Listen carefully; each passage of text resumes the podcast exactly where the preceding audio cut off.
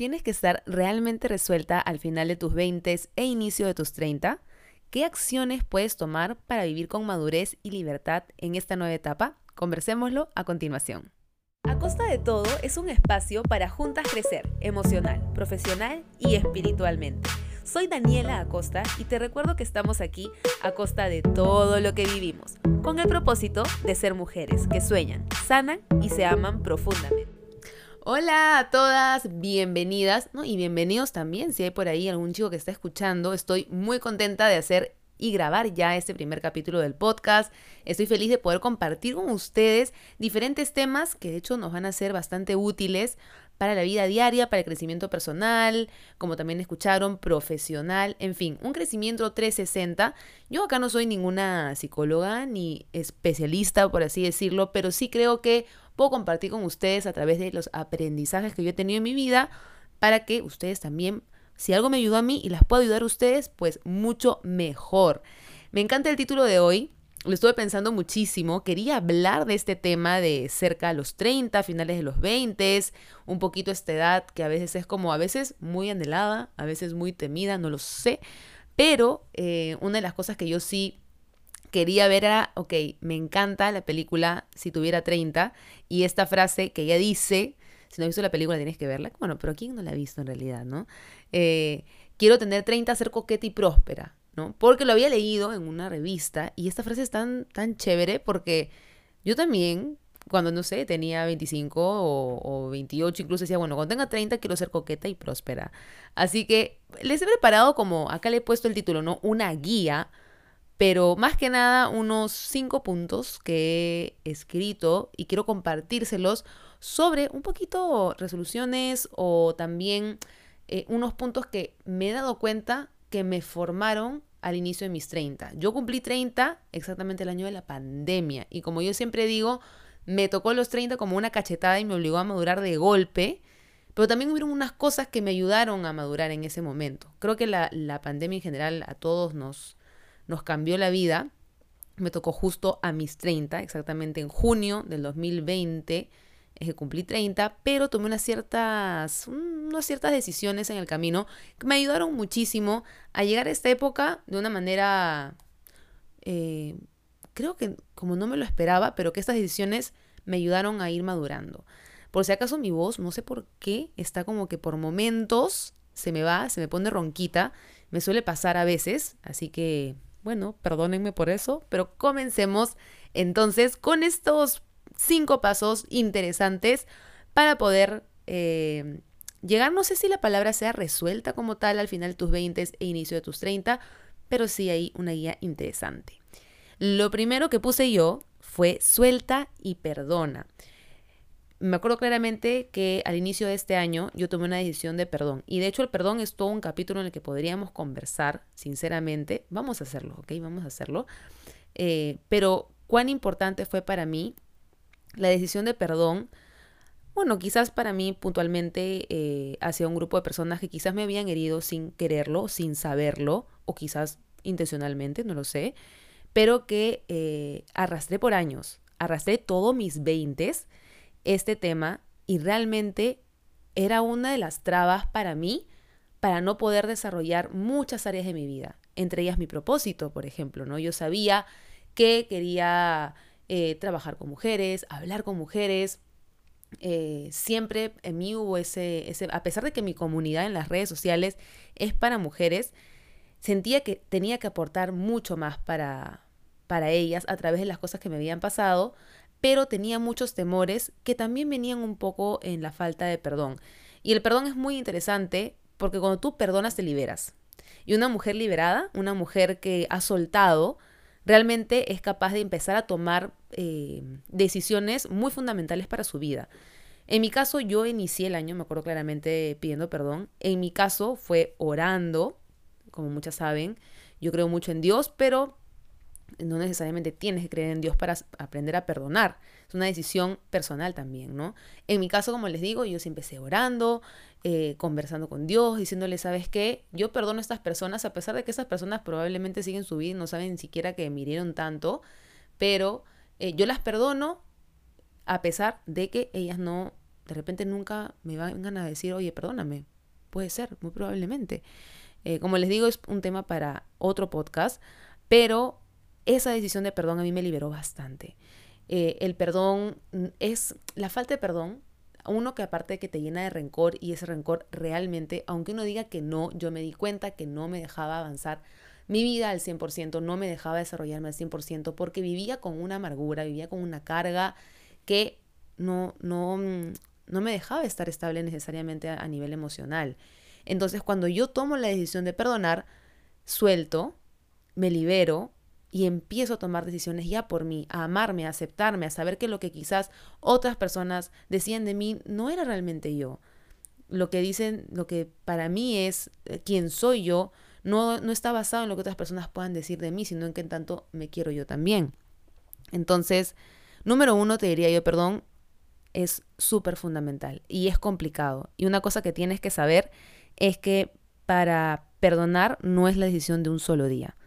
Tú perdonas hoy, mañana, pasado y probablemente a veces me pasa también que recuerdo algunas cosas, me duelen, pero ya no tienen poder sobre mí. Creo que cuando perdonas no es que te olvidas, no es que cuando ves a una persona que te hizo daño ya no vas a sentir nada más que amor, no. Pero como tú ya perdonaste, como tú ya soltaste eso, tú puedes avanzar y ya absolutamente nada de eso tiene poder sobre ti, ya nada de eso te define, nada de eso te domina. Y creo que es muy importante que lo hagas en verdad a cualquier edad. Pero ya que estamos hablando ahorita de los 30, que es una edad en la que quizás hemos avanzado profesionalmente, por ahí también emocionalmente, ayuda muchísimo en el proceso. Número dos, objetivos claros he puesto yo. ¿no? Y acá puse qué tengo en mis manos profesionalmente, por ejemplo, y qué puedo lograr con eso. Como les decía, y con lo que cerré el punto anterior, era muy probablemente ya estamos eh, en un punto en el que nos hemos desarrollado, hemos avanzado profesionalmente, por ahí han acabado algunas maestrías, otras sus carreras, otras están eh, ya estableciéndose en un ambiente laboral o en sus emprendimientos también.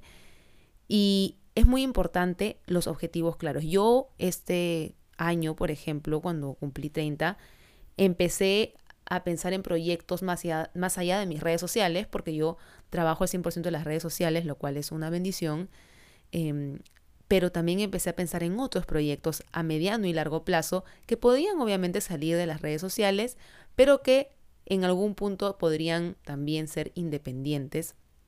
Y era muy importante caminar hacia ello. Cuando tú te pones objetivos claros ya sea dónde quieres ir y qué quieres lograr y vas tomando eh, decisiones o acciones diariamente para llegar a ese objetivo, entonces también empiezas a madurar como profesional y como persona. El punto número tres es terapia. Y sí, yo siempre digo también en mis redes sociales, tienen que ir a terapia, todo el mundo, incluso la que dice no tengo nada, ¿por qué la terapia? Ve a terapia. Cuando vas a terapia sanas emociones y eso te lleva a aprender también eh, sobre tus emociones, empiezas a racionalizar las cosas que quizás para ti eran full, full sentimientos, eh, empiezas a conocerte, también empiezas incluso a resolver cosas de tu niñez que no tenías ni idea que afectaban toda tu vida. Yo siempre que digo esto, me acuerdo de un versículo en la Biblia que dice, eh, instruye al niño en su camino y aun cuando fuere viejo no se apartará de él. Bueno, tómalo como una frase bastante cierta porque muchas de las cosas que nos pasan en la infancia o en nuestra casa, tengamos una familia muy bonita y feliz o quizás no, afectan nuestro futuro en gran manera. Y a veces eso solamente lo sabes en terapia. Además que en terapia, eh, por ejemplo, en la parte emocional, empiezas a entender mucho sobre el apego emocional, sobre soltar, sobre la idealización de las personas que hacemos, tanto amigos, familiares, pareja. Todo esto, cuando tú ya eres consciente, cuando empiezas a aplicar técnicas para calmar la ansiedad, para calmar los pensamientos, para relajarte, para creer más en ti misma, cuando te das cuenta que tú no estás para auto boicotear tu vida, sino para disfrutarla, para, a pesar de los malos momentos, saber que hay propósitos.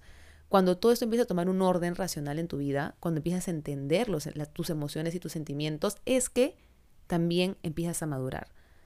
Y realmente es sanador.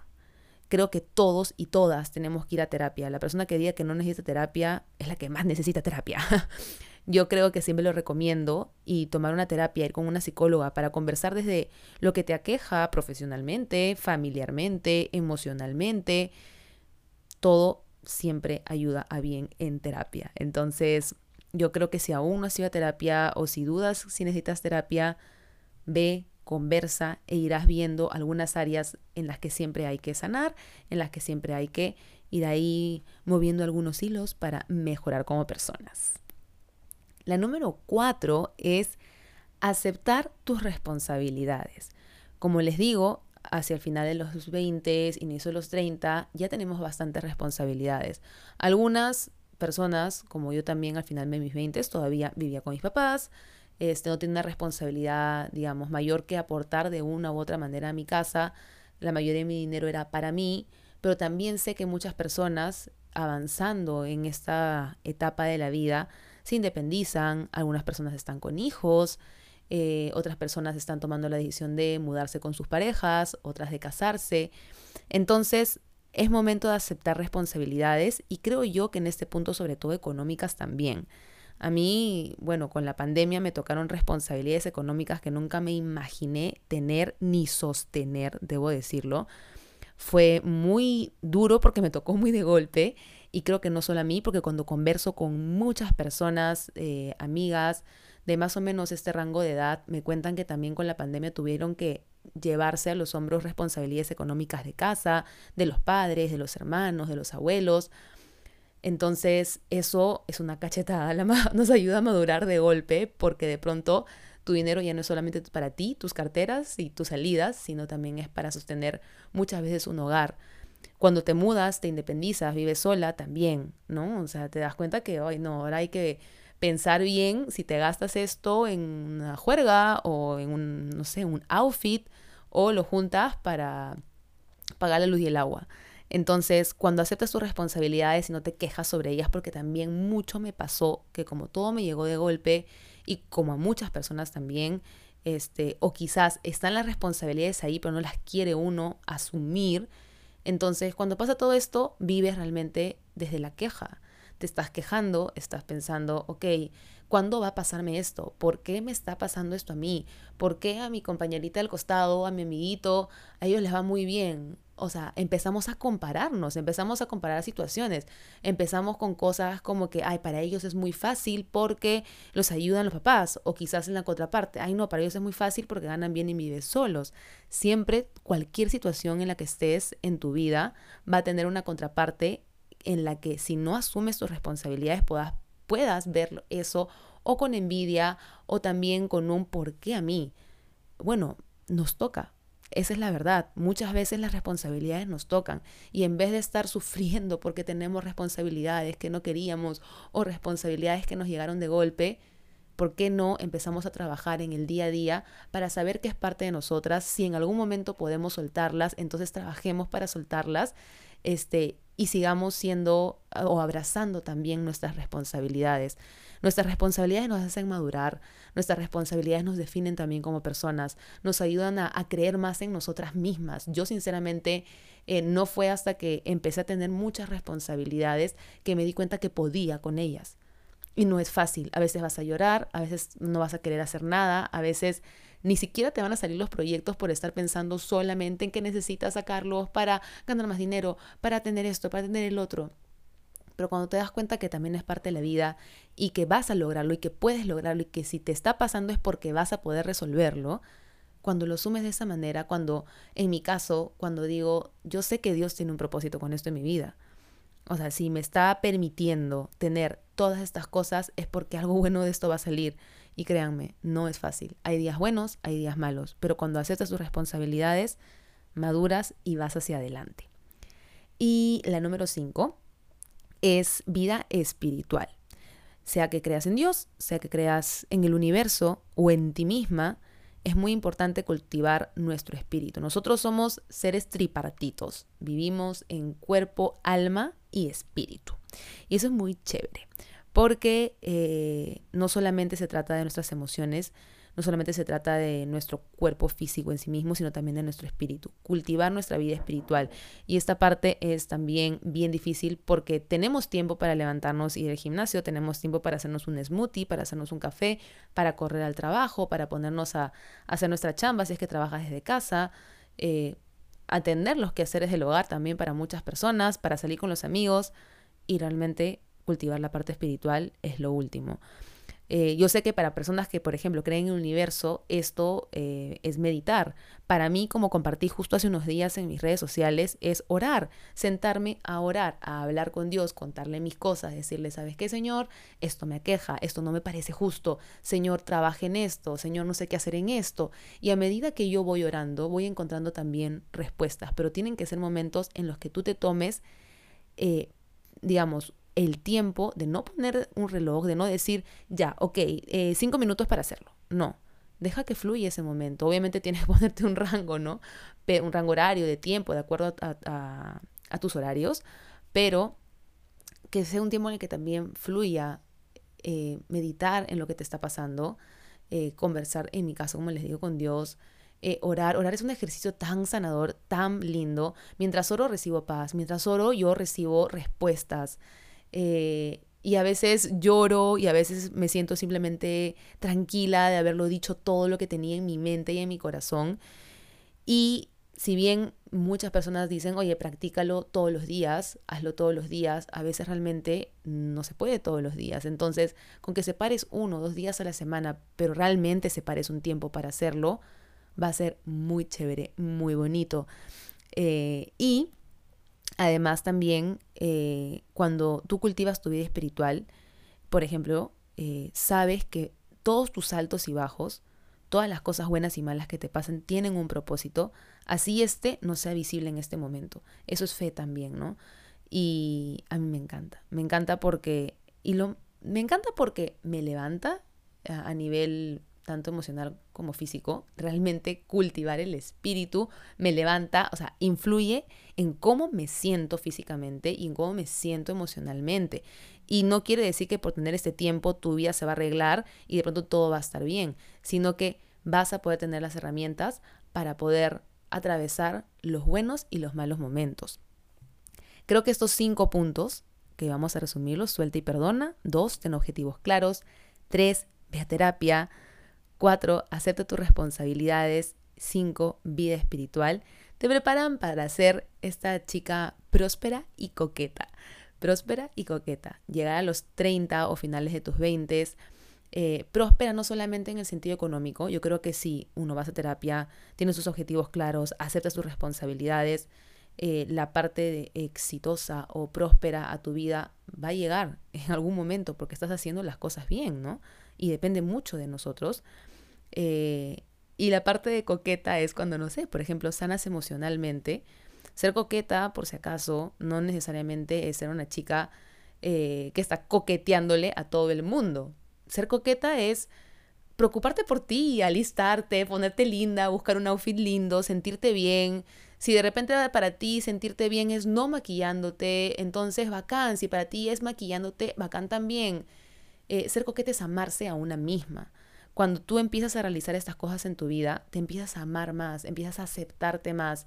Y creo que es en ese momento en el que sale esa coquetería. Yo me acuerdo cuando era chica, me decían mucho que yo era coqueta y me ponía a llorar. O sea, la manera en que mis amiguitos del edificio me fastidiaban, me decían coqueta, coqueta. Y yo ¡ah! me iba llorando a mi mamá, le decía, mamá, me han dicho coqueta, pero no tiene nada de malo, eres coqueta. ¿Y por qué? Porque me gustaba, no sé, vestirme bonito, hablar aquí, jiji, jajaja. Eh, creo que desde muy niña me ha gustado arreglarme, me ha gustado sentirme bien, me ha gustado que me miren también. ¿Qué tiene de malo? No tiene nada de malo que querer que la gente te mire, que te reconozca, si tú te sientes bien. Eso no es algo malo y creo que nos han sembrado un poquito eh, la sociedad o, o, nuestra niñez, en mi caso mis amiguitos del, del edificio, que es algo como malo o sea, me lo decían como algo negativo. Pero ser coqueta es chévere. Ser coqueta es lindo porque te estás amando a ti misma. Tú no estás siendo coqueta para que tener reconocimiento en sí mismo, sino para que porque tú te estás reconociendo a ti misma estás siendo coqueta, estás siendo linda, te estás sintiendo bien contigo misma.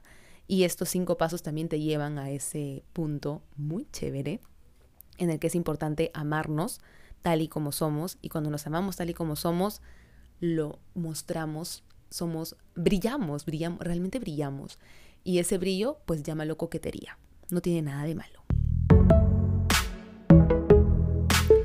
Bien, ya llegamos al último segmento del podcast en el que te recomiendo un libro, un curso, una serie, una película, un versículo, una frase, un proverbio.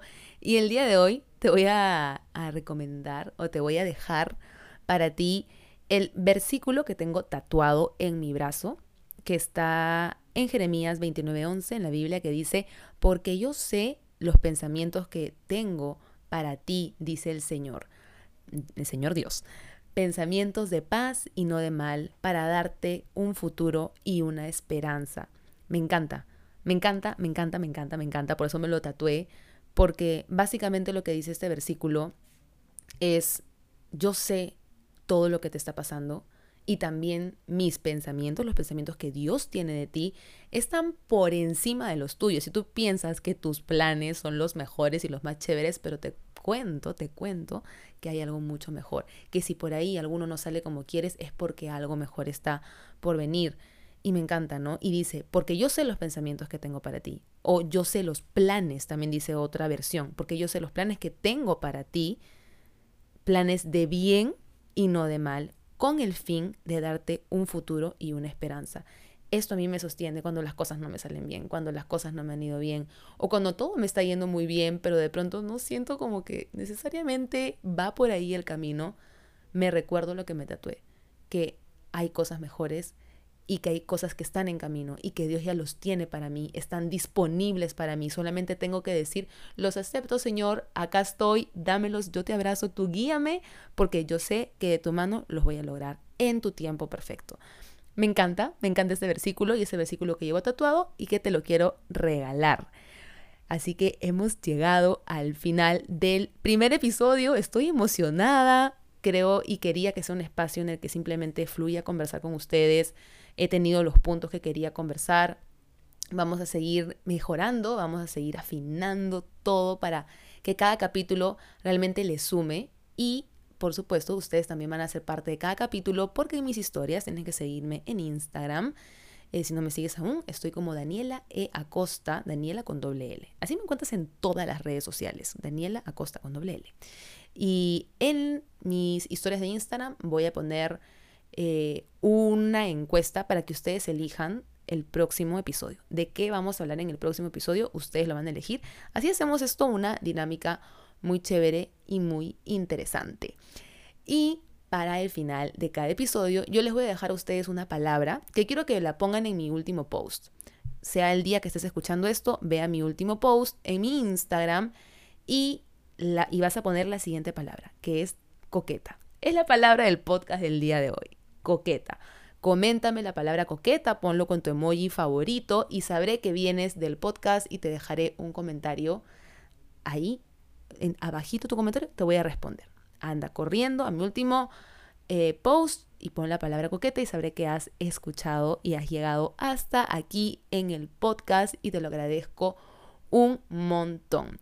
Espero que esta semana sea muy buena para ti. Recuerda que todo pasa por algo, hay un propósito más allá y que lo más importante también es amarte, aceptarte y seguir avanzando porque nuestra identidad no está en nuestros errores, hay mucho más que ellos, somos más que nuestros errores, no nos definen, sigamos adelante, porque créeme que si tienes los objetivos claros, vas a ser una treintañera coqueta y próspera. Este podcast llega gracias a Mate de Coca Producciones.